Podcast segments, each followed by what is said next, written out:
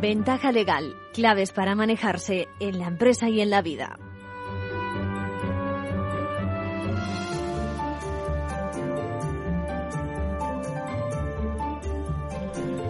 Bienvenidos a una nueva edición de Ventaja Legal, como todos los lunes, también los domingos. Recuerden que de 8 a 9 nos pueden escuchar los lunes a las 13.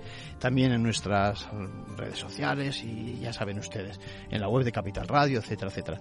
Hoy con un cierto, no sé, una poca una poca de luz acerca de si es posible que desaparezca ya de una vez por todas esa huelga indefinida de nuestros letrados de Administración de Justicia que tienen bloqueados a, tantos, tantos procesos, tantas cuentas de consignación, etcétera, etcétera, y que parece que va a ser posible todo apunta a que haya un principio de acuerdo y por lo tanto podamos volver, a la normalidad. Eh, en Ventaja Legal hoy hacemos un programa especial, un programa especial porque llevamos tanto tiempo hablando de ciberseguridad y demás que la verdad es que se nos comen estos temas y vamos a plantear una, tertulia abierta con eh, invitados de referencia, ahora los conocerán, eh, precisamente para tratar muchos temas. Es decir, tanto hablamos hace poco de la intimidad en el trabajo, la protección de nuestros derechos en el trabajo con relación a las redes sociales. Bueno, son muchos esta mañana, por ejemplo, el señor Elon Musk ha tenido un, un percance, lo tuvo ayer, lo, descubrieron ayer, parece ser con, bueno, con el tema de su, de su red TikTok, eh, alguien se hizo con parte del código fuente, entonces se lo ha publicado en, eh, GitHub, que es la, la, pues eso, la red de, de, de, desarrolladores y demás, y al descubrirlo, pues resulta que en primer lugar les ha combinado a que cierren esa, esa parte de, de la información. Y por otra parte a que se busque a través de un juez federal quiénes son los responsables y, por supuesto, quién se ha beneficiado, quién se, se ha descargado esa parte del código fuente. Bueno, son muchos los temas que vamos a tratar. Empezamos con esta, con esta jornada y eh, ahora ya comenzamos directamente, como siempre, con nuestros compañeros de la abogacía que nos están en la actualidad.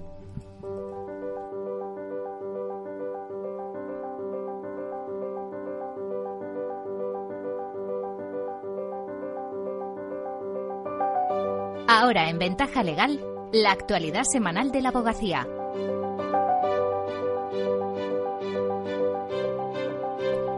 Bienvenidas, ¿qué tal? Hola, buenas tardes. Saludos a todos. El exministro de Justicia Francisco Camaño, abogado y catedrático de Derecho Constitucional, coordina la ponencia del decimotercer Congreso de la Abogacía sobre la intermediación y los nuevos modelos de negocio. Uno de los temas centrales que se abordará es cómo la tecnología está cambiando la manera de ejercer la profesión. Francisco Camaño. La sociedad digital abrirá paso a nuevas formas de hacer las cosas.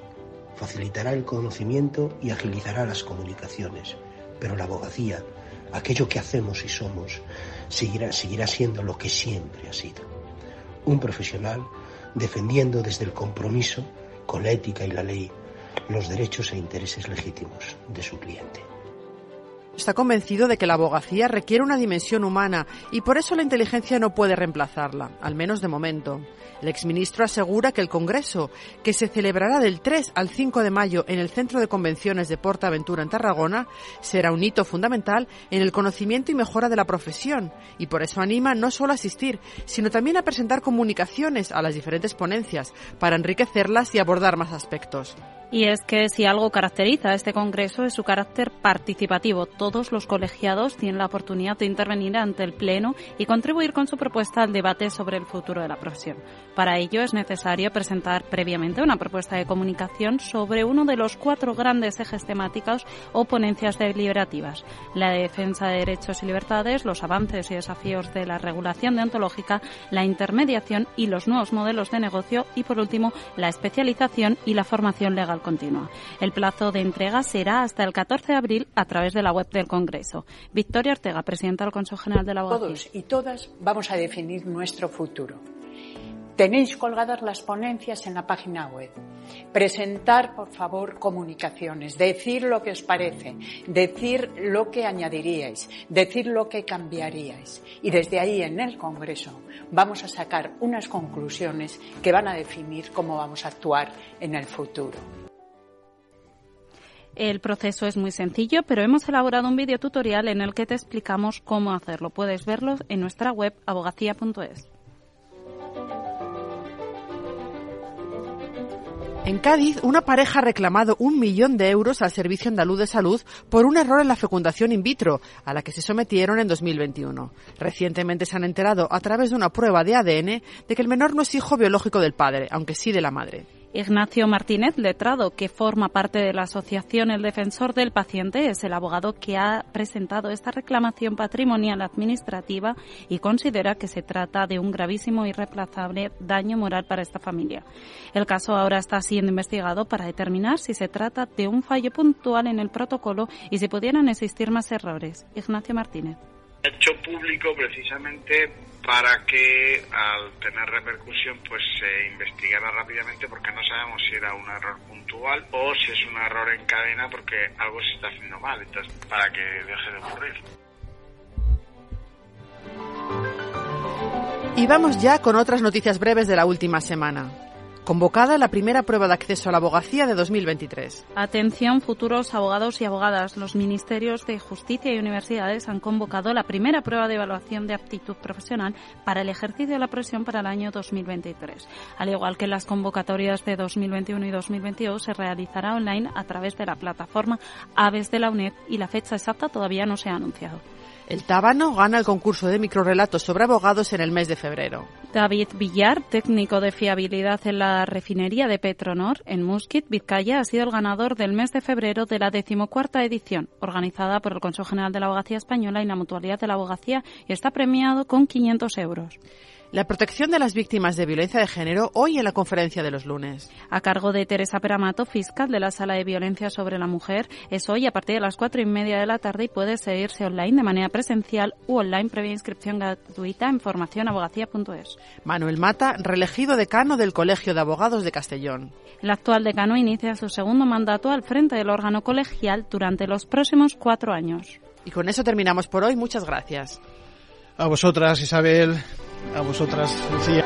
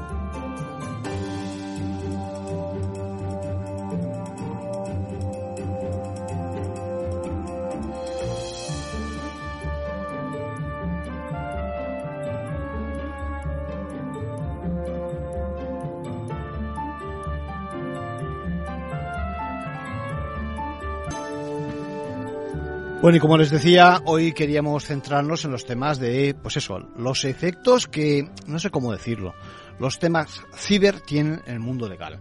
Eh, unas veces hablamos de empresa, otras veces hablamos de, hablamos de la administración, otras, por ejemplo, hablamos de la justicia, de la administración de justicia, siempre de derechos fundamentales y de cómo nos tratan a los ciudadanos eh, esta, esta, esta irrupción. Me da, me da vergüenza decir irrupción porque llevamos tantos años con el tema, pero lo que es cierto es que llega un momento en que a veces incluso provoca eso, una brecha tecnológica entre eh, sobre todo con determinados ciudadanos que o bien no están preparados, no tienen por qué ser mayores, cuidado, ¿eh? pero sí que es verdad que otras veces con ciudadanos mayores que se puedan quedar, digamos, descolocados frente a esta vorágine, vamos a llamarle así, vorágine. Y me gustaría presentar antes que nada a nuestros invitados. Tenemos a Safira Cantos con nosotros. Safira, ¿cómo estás? Hola, encantada de estar aquí hoy en Capital Radio. Safira es la directora general de la Fundación hay derecho, que además hace mucho precisamente por proteger a los ciudadanos eh, y, además de reconocido prestigio en el mundo jurídico. Zafira, eh, la verdad es que os interesan mucho estos temas. ¿eh?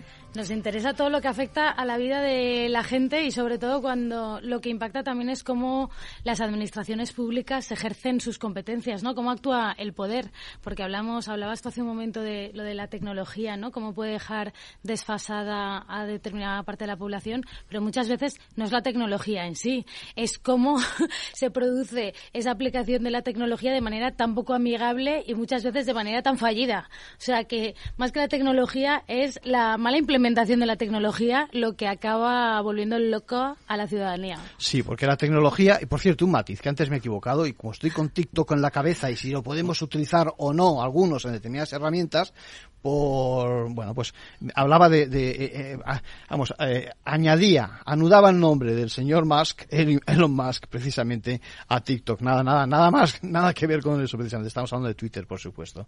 Tenemos también con nosotros a nuestro bueno pues nuestro forense nuestro forense judicial de referencia a, a Gabriel Araujo con nosotros. Qué tal Gabriel hola buenos días. Encantado y un placer aquí compartir mesa con estas personalidades tan prestigiosas de verdad muchas gracias.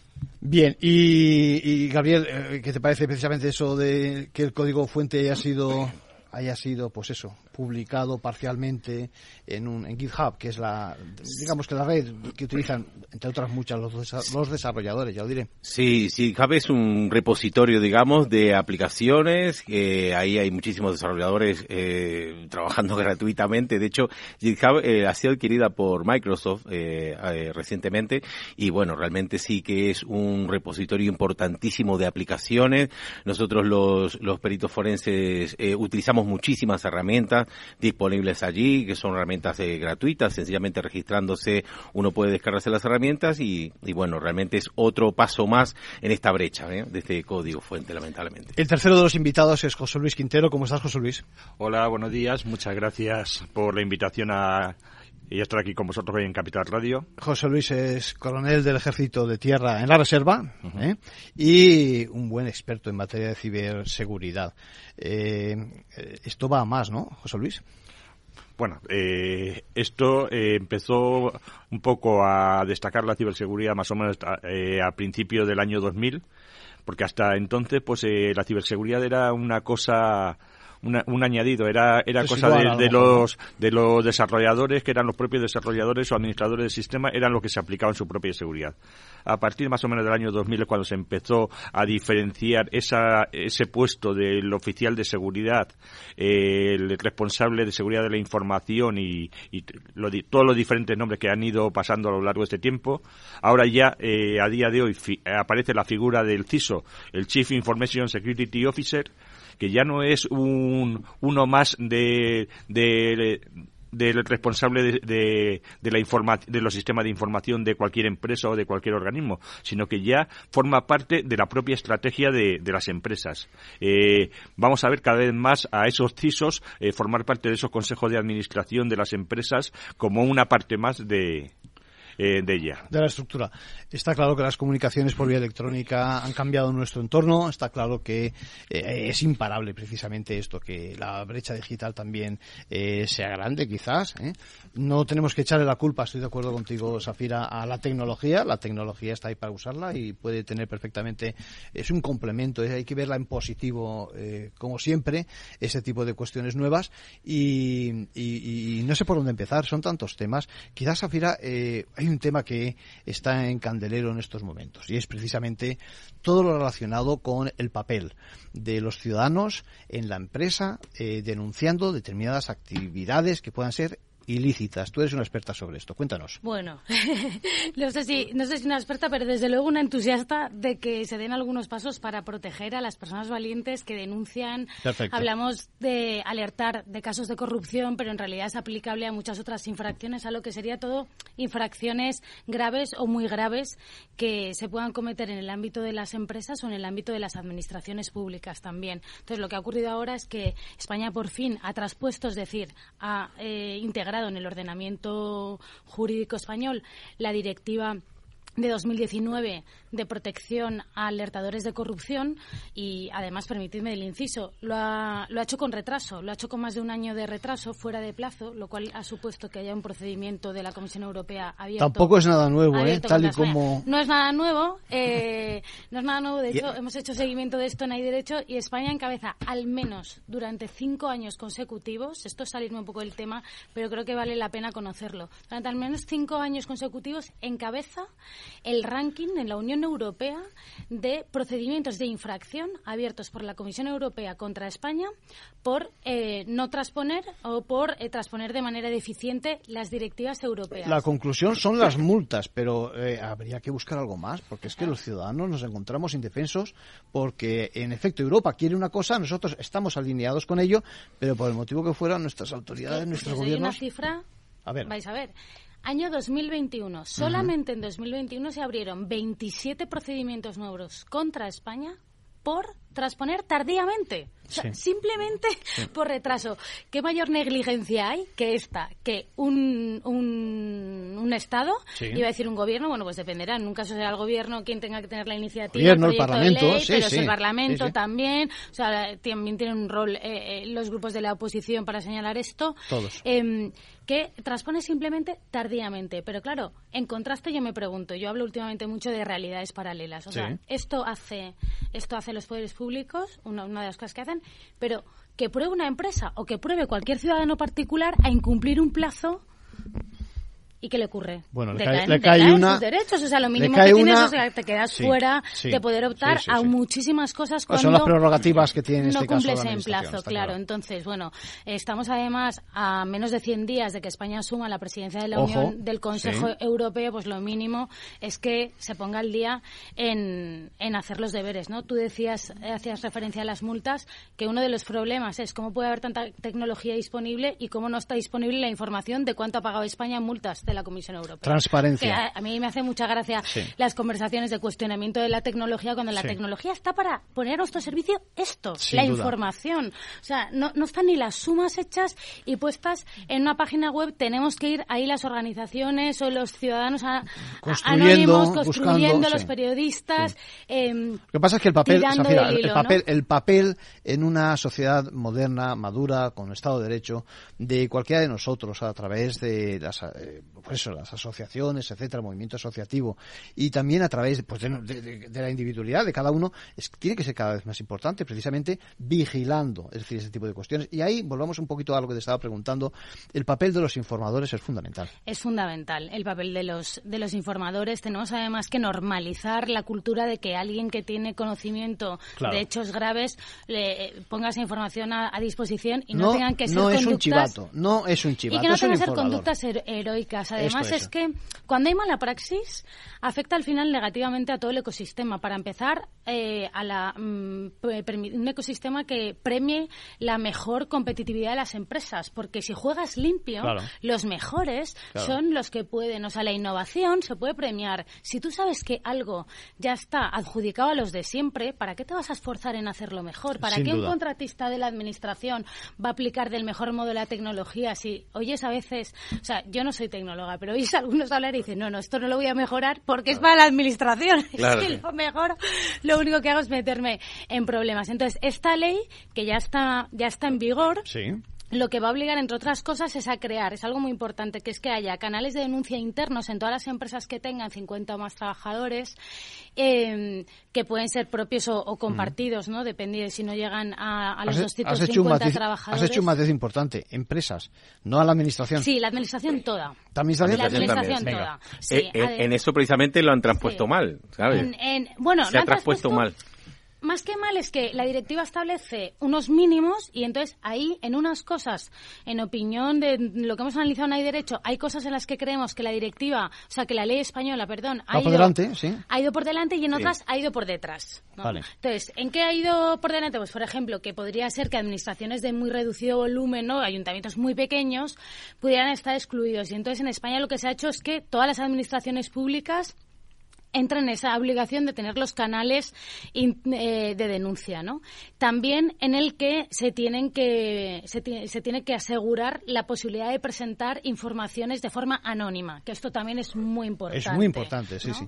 Y em, sin embargo, pues en qué otras cosas sí que consideramos que hay grietas que casi nadie está señalando. Vamos a contarlo todo, venga. Claro, hay que señalar todo. Además me encanta tener a un experto de, a dos expertos de esta de estas cuestiones a la mesa. Pues por ejemplo, deja fuera de protección a las personas que alerten de corrupción en la contratación pública cuando en el expediente haya alguna información declarada clasificada. Ya no digo cuando se use información clasificada, simplemente que en el expediente en materia de que no tengas ni por qué saberlo, ¿no? O sea, tú tienes conocimiento de un caso de corrupción, entonces vamos a ver aquellos casos, aquellas esferas que son eh, más delicadas, más sensibles, donde más está jugando quien alerta, ya no es que diga que no se tramita, es que estás diciendo que si sufre represalias no se le va a proteger. Esto es una grita muy grave y además la directiva dice que, sin perjuicio de la ley de, la legislación nacional de secretos oficiales de información clasificada, esto no tiene que evitar eh, impedir que se proteja a quien, por haberlo puesto en conocimiento, sufra eh, represalias. Y otra, por ejemplo, es que deja fuera lo relacionado con fuerzas y cuerpos de seguridad. Entonces, claro, parece que en España tenemos algunos ámbitos eh, privilegiados. Privilegiados. ¿qué te parece? Muy rápido, estamos acabando Bueno, eh, efectivamente, eh, para situarnos un poquito, lo que estaba diciendo eh, Zafira, la directiva hasta la 1936-2019, que se ha traspuesto a través de la Ley 2-2023, publicada en el BOE el 14 de febrero. ¿Qué es lo que reprochamos? Bueno, no solamente España ha traspuesto, 24 países más también han incurrido en esta, en este, en esta desobediencia de, de transponer la ley en el plazo. Pero además, lo que más a mí por lo menos me llama la atención es el incumplimiento en cuanto a implementar un canal independiente de la administración pública. Es, decir,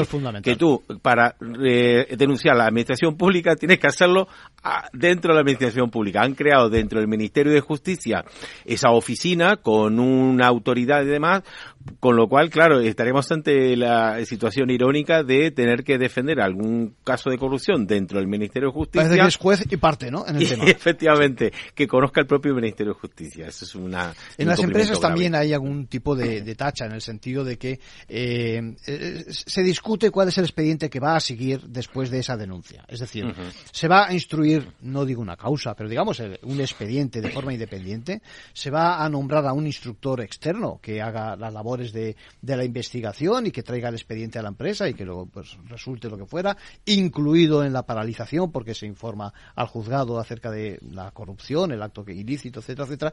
Eso está todavía por ver. Parece que nos estamos centrando en algo que con todos los respetos, y no quiero quitar mérito, es eh, directamente hacer una herramienta web para denunciar y eso no es suficiente. Eh, muy interesante. Seguimos ahora en la segunda parte del programa precisamente con los mismos temas. Todas las soluciones de movilidad que necesite, asesorando con las mejores opciones de movilidad para las distintas necesidades de tu flota, con vehículos electrificados, bicicletas, coche compartido. Arval, la transición energética arranca aquí. Más información en arval.es.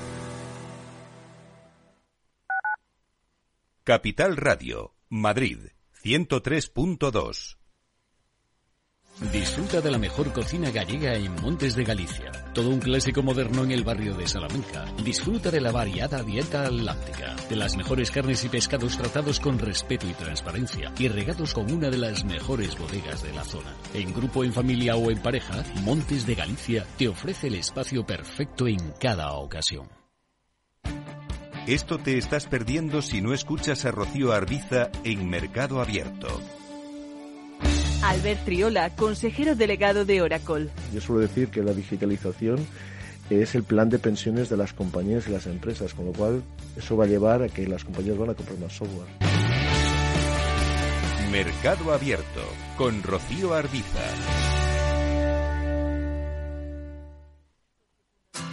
Si te gusta el pádel, en Capital Radio tenemos tu espacio.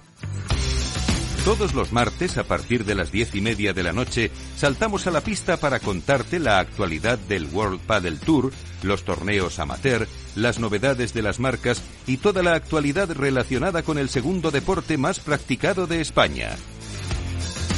Esto es Padel, los martes a las diez y media de la noche en Capital Radio.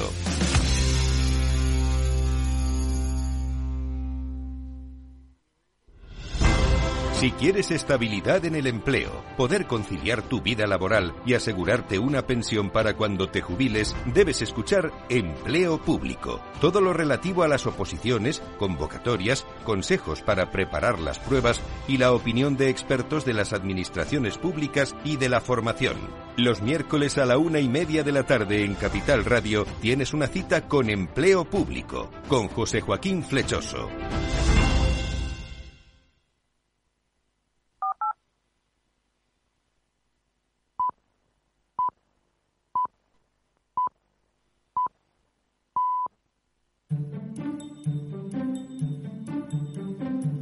Ventaja legal con Arcadio García Montoro.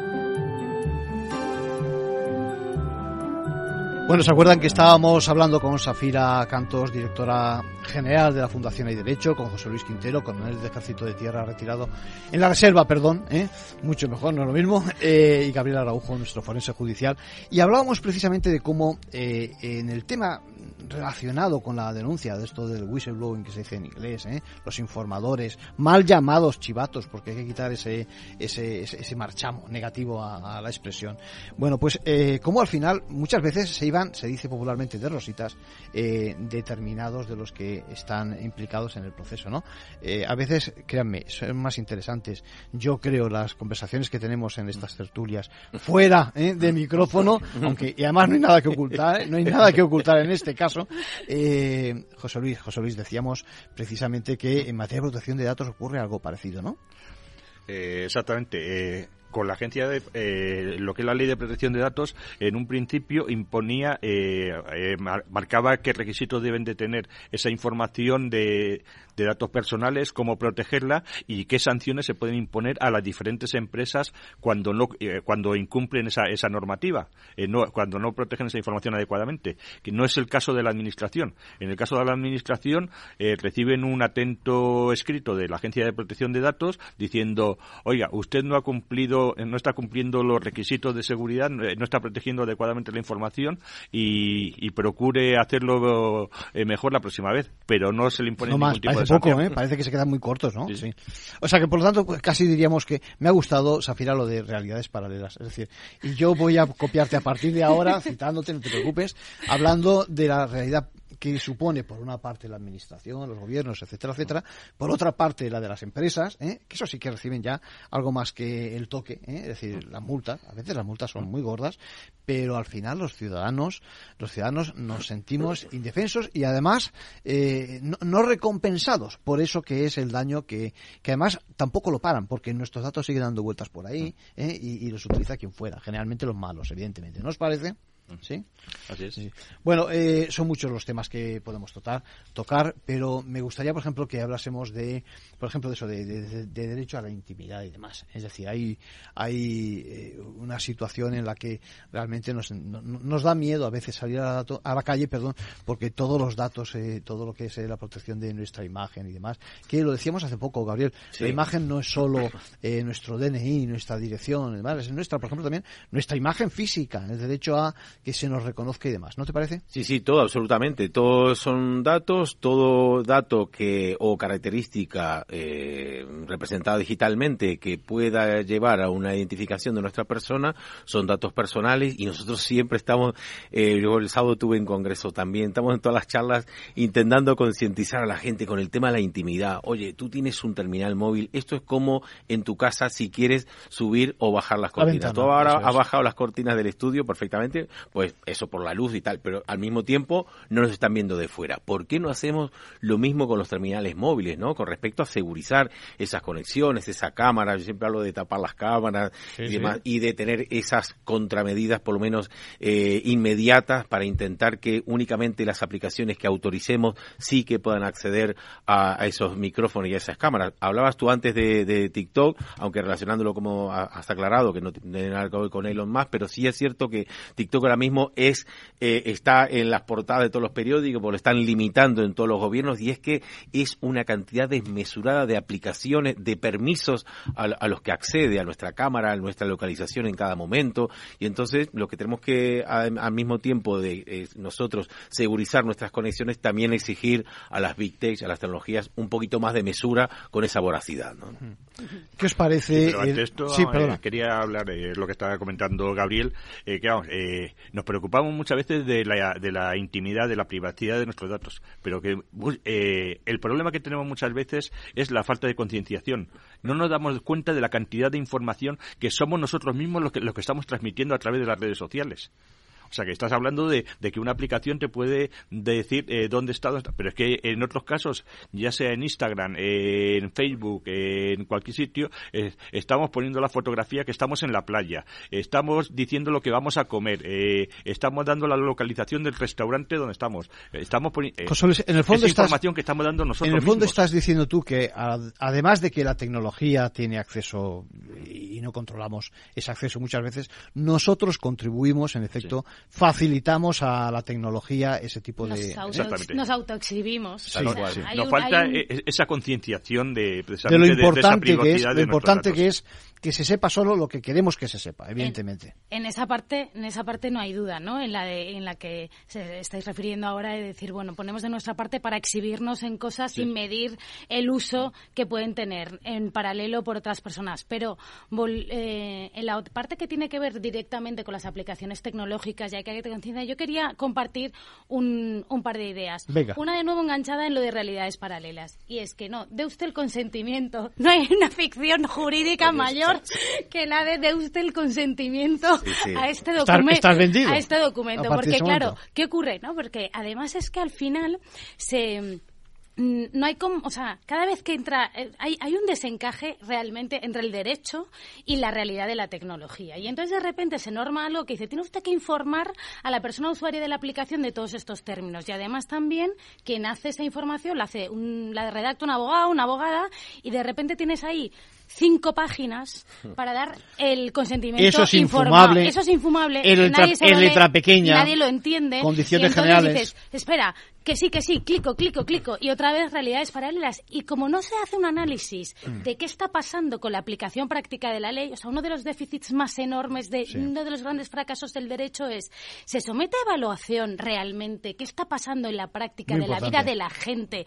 con la aplicación de esta ley? ¿Está sirviendo esto para que la gente que utiliza una aplicación esté más informada o menos? ¿O para que no solamente siga igual de, siga igual de poco informada, sino que además haya consentido eh, previamente como un trámite sin más sin más historia. Porque luego es cierto que hay una parte de responsabilidad nuestra nos podríamos parar no hay duda pero también podrían ser mucho más inteligibles ese redactado de documentos y estar hecho en forma de cuestionario. Quiere usted que capte sus imágenes sí o no y darte opciones porque qué ocurre que te ponen en la disyuntiva todo el tiempo de lo que yo quiero hacer como consumidor o como ciudadano en contacto con otros de mis derechos fundamentales como ciudadano. Y entonces es, ¿coges el taxi con la aplicación cómoda o haces no sé qué? Cito un ejemplo. Y por lo tanto estás atrapado. ¿Quiero poder comprar muy fácilmente con envío a domicilio o no? O sea, Claro, es verdad. Pero Safira, fíjate, fíjate que eh, los que venimos de otros sectores, por ejemplo, en el sector farmacéutico,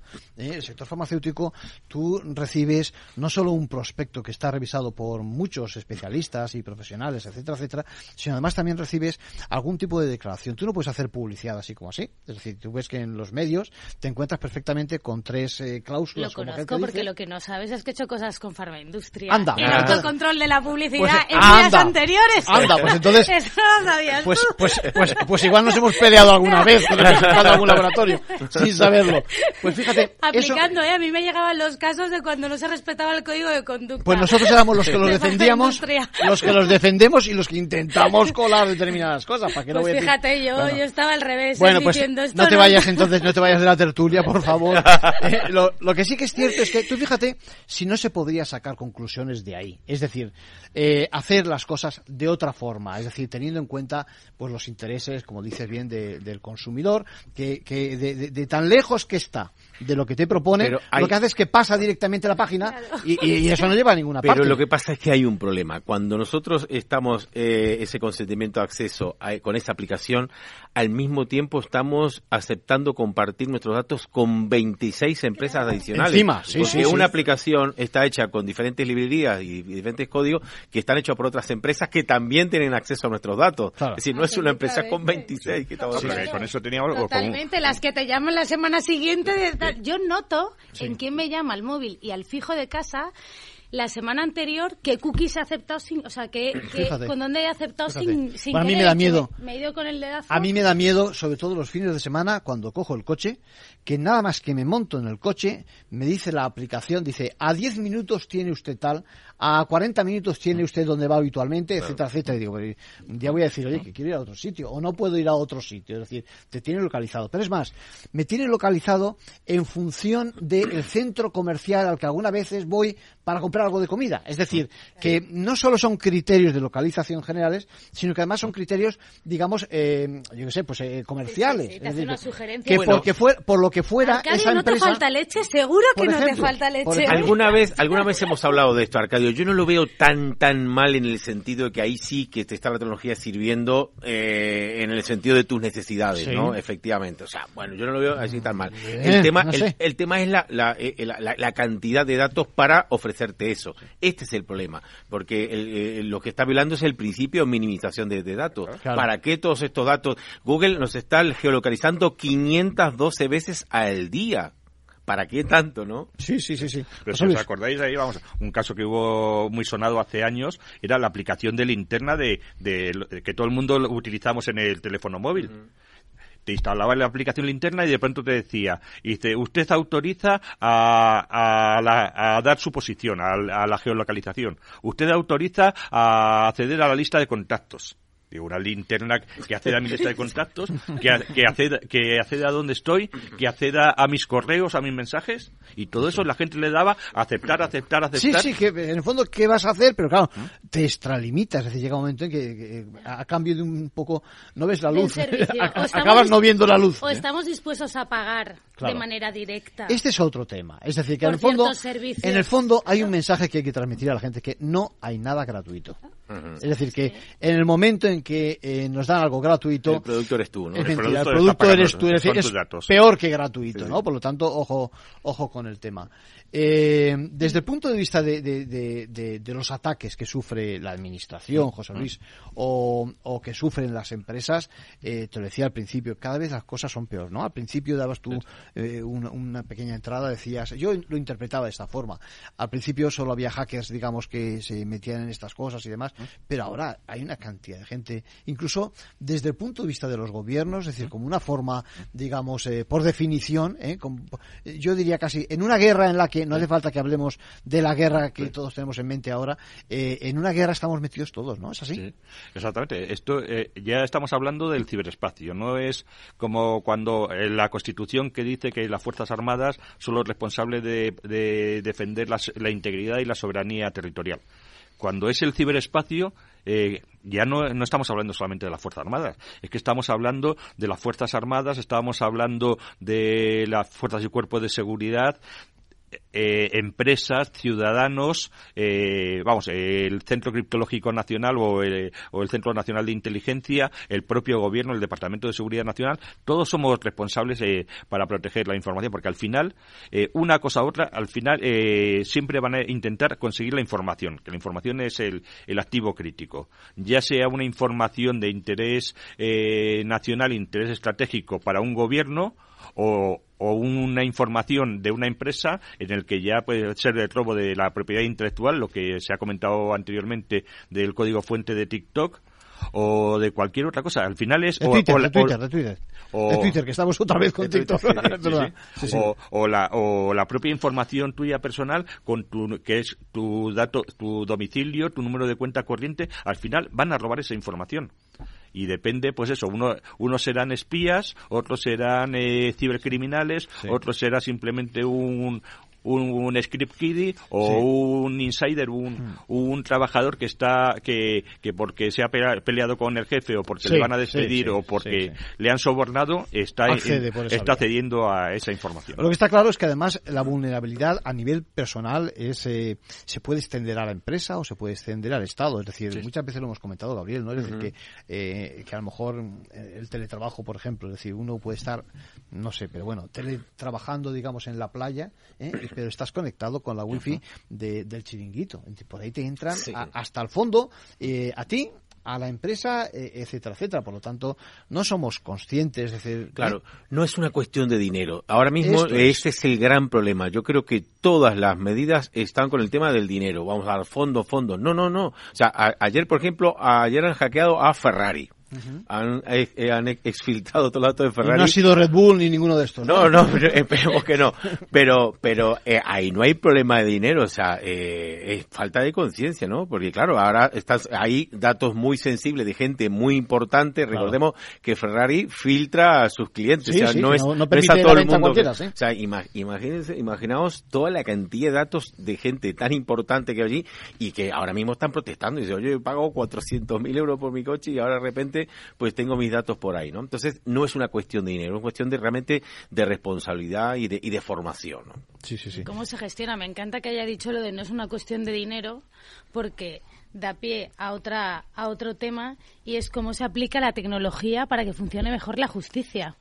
Que Bueno, mucha- bueno, que- hablamos de justicia. Venga, eh, sigue, sigue. Eh, que en España siempre pensamos que es una cuestión de falta de asignación presupuestaria, que seguro que es mejorable, pero en realidad en, en gasto en justicia estamos en la mitad superior de la Unión Europea y, sin embargo, en demora judicial, en número de jueces y fiscales, en ejecución de sentencias, etcétera, estamos a la cola. De todas formas, Afira, yo creo que estás eh, un poco fuera de, de la última, de la actualidad. Esto es una broma, evidentemente. Te lo digo porque lo, de lo último que me ha pasado aquí eh, el amigo Gabriel ha sido pues que los jueces van a ser la inteligencia artificial, eh, que ya hay sentencias, que ya hay aplicaciones para hacer demandas, etcétera, Evidentemente, es decir, la irrupción en, los, en, la, en la justicia eh, es también inmediata, pero evidentemente en la gestión echamos mucho de menos, ¿eh? mucho de menos que, fíjate tú lo que ha ocurrido ahora con la, con la, con la pandemia, es decir, eh, la, la obligación de tener algún tipo de vistas a, a, distancia, etcétera, etcétera. Parece mentira que ahora volvamos otra vez, entre comillas, a lo que llamaban a, a, la normalidad y que eso que puede perfectamente facilitar el sistema no se produzca, ¿no? Es decir, gente, ahora por ejemplo, con la huelga que decimos de, de letrados, la Administración de Justicia, gente que ha venido de otras provincias a, al sitio que fuera, a Madrid, a Barcelona, al sitio que fuera, para actuar en un juicio, eh, hasta última hora no han sabido que había sido suspendido y que se, han, se podían haber ahorrado perfectamente el viaje,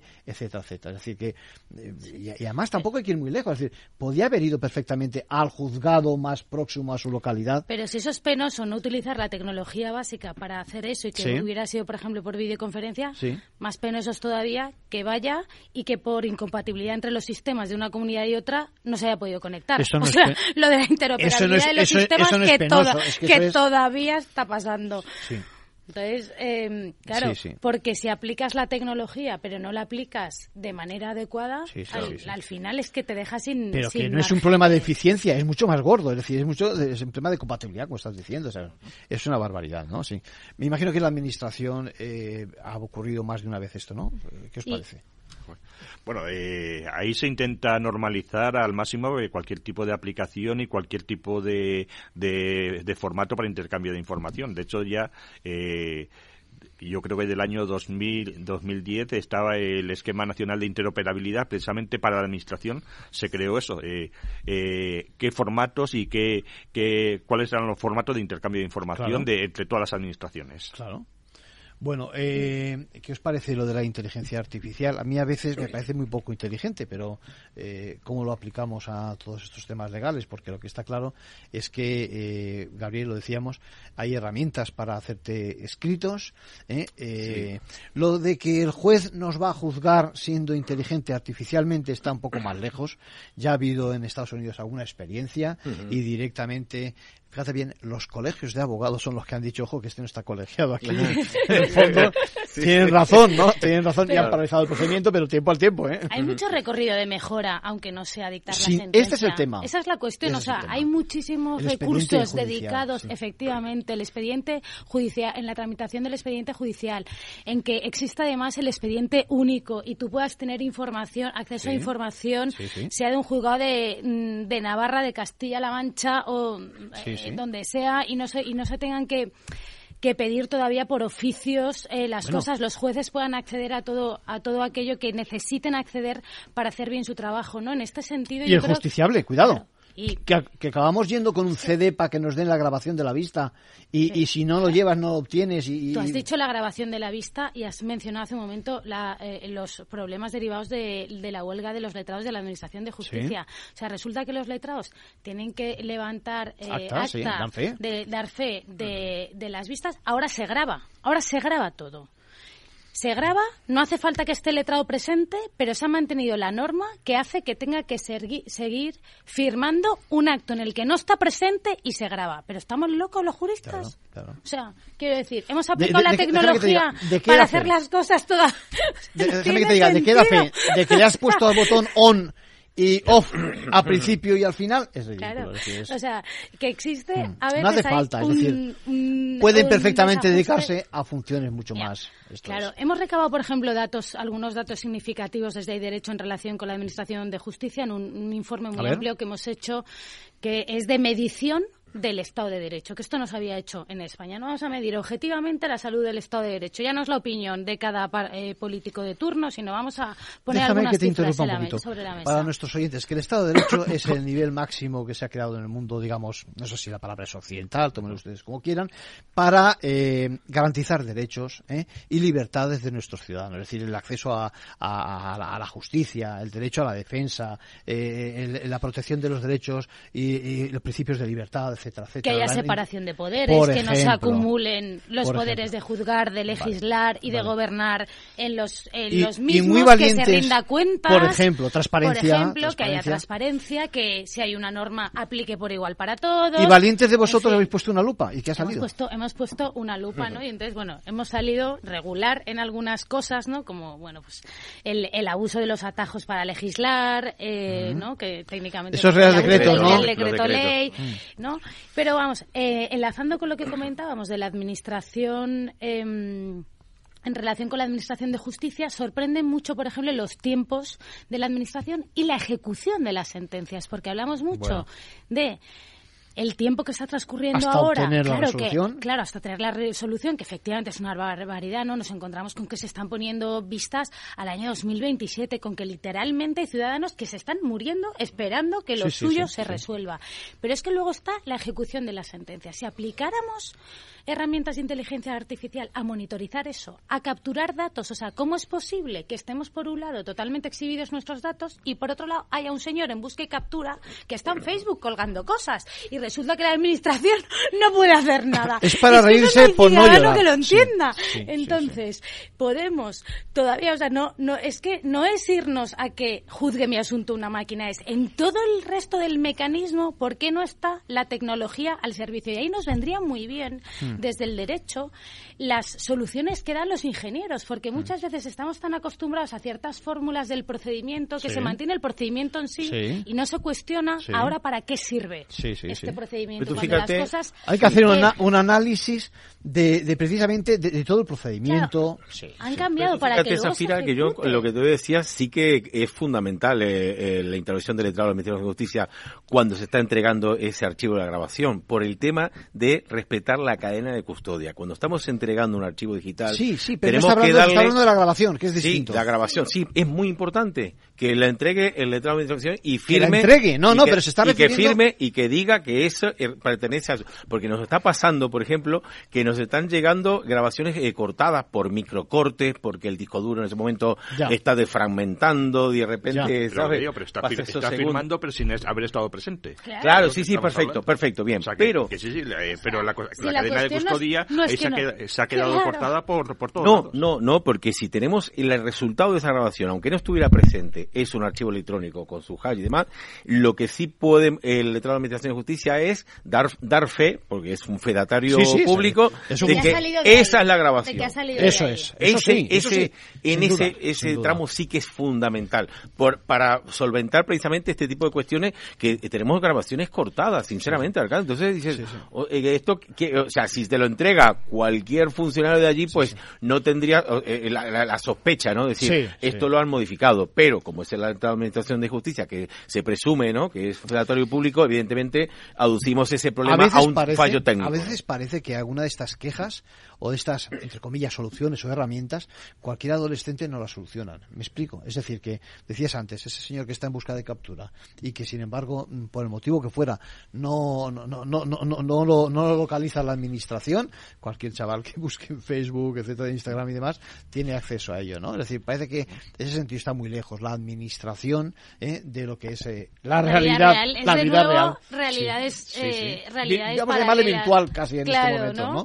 Eh, y, y, y fíjate, hay una cifra de las que hemos sacado hablando de estas realidades paralelas de nuestro, en, nuestro, en nuestra investigación del Estado de Derecho, que es en España se ejecutan en lo civil el 25% de las sentencias. O sea, el nivel de A ejecución ver, repite ese dato, repite ese dato. El Ese- 25% de las Claro, es sentencias. poco, sí. Es una cifra muy baja. Entonces te encuentras otra vez con una realidad paralela. A me han dado la razón después de no sé cuántos Sí, años ya- litigando y resulta que... eh, ¿Por qué? El mero hecho de que sea ¿Por la qué? justicia también tardía no es justicia. Pero claro, y la pregunta es, ¿por qué es? Sí. O sea, ¿no hay medios para reducir esa brecha? Claro que los hay, sí, claro que los hay. Y lo que dices tú, y no es una cuestión económica, es decir, que es una cuestión de procedimientos, ¿no? De análisis del flujo Y de es que no se evalúa. etcétera. En cualquier empresa tú tienes un presupuesto, Sí. unos resultados finales Claro, y se evalúa, o sea, hay Sí. un hay un plan de- Sí, sí. y se y después tiene que haber una evaluación y si tienes que reorganizar equipos o qué se tiene do- que hacer, dos ¿no? casos. Ah, vamos a echar mano de la casuística para eh, eh, ilustrar esto. Yo, eh, personalmente, tengo Estamos acabando, dos casos. Gabriel, venga, vamos rápido. dos casos. El tema de inteligencia artificial que también nos serviría para armonizar eh, también los contenidos jurídicos, por una cuestión de seguridad jurídica. Yo tengo dos, dos, el mismo caso presentado a la Audiencia Nacional por dos eh, eh, causas diferentes y tengo dos sentencias completamente contradictorias. Y otro de los casos, eh, tengo un procedimiento de modificación de medidas del año 2008 todavía en tramitación y sin embargo otro que eh, tardaron 72 horas en tramitarlo. Dos bueno, casos ahí, lo que pasa es que la, la, la colaboración, digamos, del juez o la, o la investigación, etcétera, habría que ver cada caso. Seguramente, Sí. no quiero, a ver, yo estoy defendiendo en este caso a la Administración de Justicia, perfectamente pueden darse las condiciones como para que la instrucción sea distinta y demás, pero bueno, pero bueno. Puede ser que esté justificada la diferenciación, no lo sé, ¿no? Yo no lo, eh, como tú dices, Arcadio, no lo, mm, tú y yo no lo sabemos. Pero lo que sí sabemos es que esto se podría analizar. Y se podría Hombre, poner claro, lucita claro. a lo que está pasando. Claro. Se podría analizar cómo se, o sea, con las leyes cómo se están aplicando y no se analiza. Es o sea, tenemos un repositorio documental de información pública, o sea, donde no entra en conflicto el asunto de protección de datos del que hablábamos antes, que son las sentencias que tiene archivadas el CENDOG y qué se hace con ellas. ¿Qué se hace con ellas aparte de vender las editoriales jurídicas? ¿Nos hace un análisis aplicando tecnología?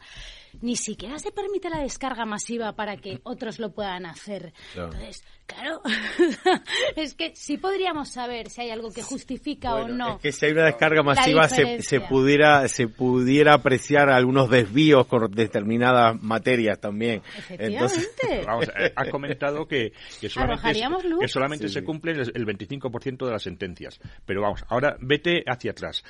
Eh, de esas sentencias, ¿cuánta, cuánto, ¿cuántos ciberdelitos eh, se han llevado a juicio? José Luis, si me dejas, estamos acabando. Me parece fenomenal la pregunta. Eh, casi, casi que te obliga a que vengas en otra ocasión, ya te he enganchado, para que eh, contestemos sobre el tema. Safira Cantos, muchas gracias por tu colaboración.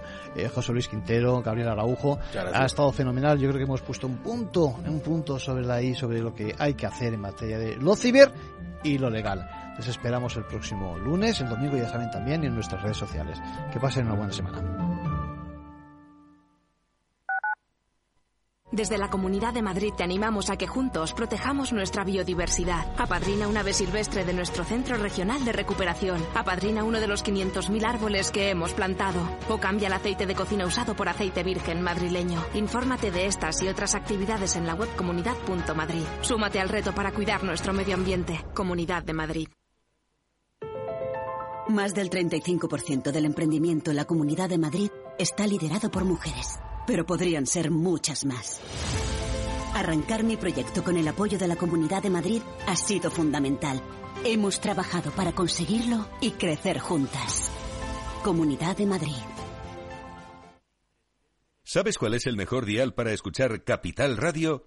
Tu móvil. Ya tienes disponibles las versiones de iOS y Android de Capital Radio. Y si quieres escucharlas en tu coche, lo tienes muy fácil. Empareja el Bluetooth de tu coche con tu móvil o tableta, entra en la app de Capital Radio y ya lo tienes. Escucha Capital Radio en digital. Y si te preguntan qué escuchas, no lo dudes. Capital Radio.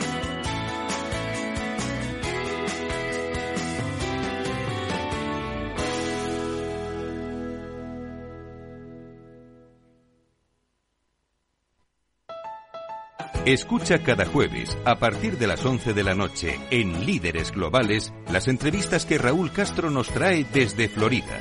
Personas inspiradoras de habla hispana que han destacado en sus actividades más allá de nuestras fronteras y que nos dejan sus enseñanzas y aprendizajes desde el punto de vista más personal. Líderes Globales, con Raúl Castro, en Capital Radio.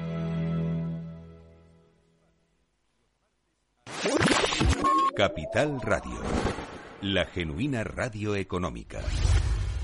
Siente la economía.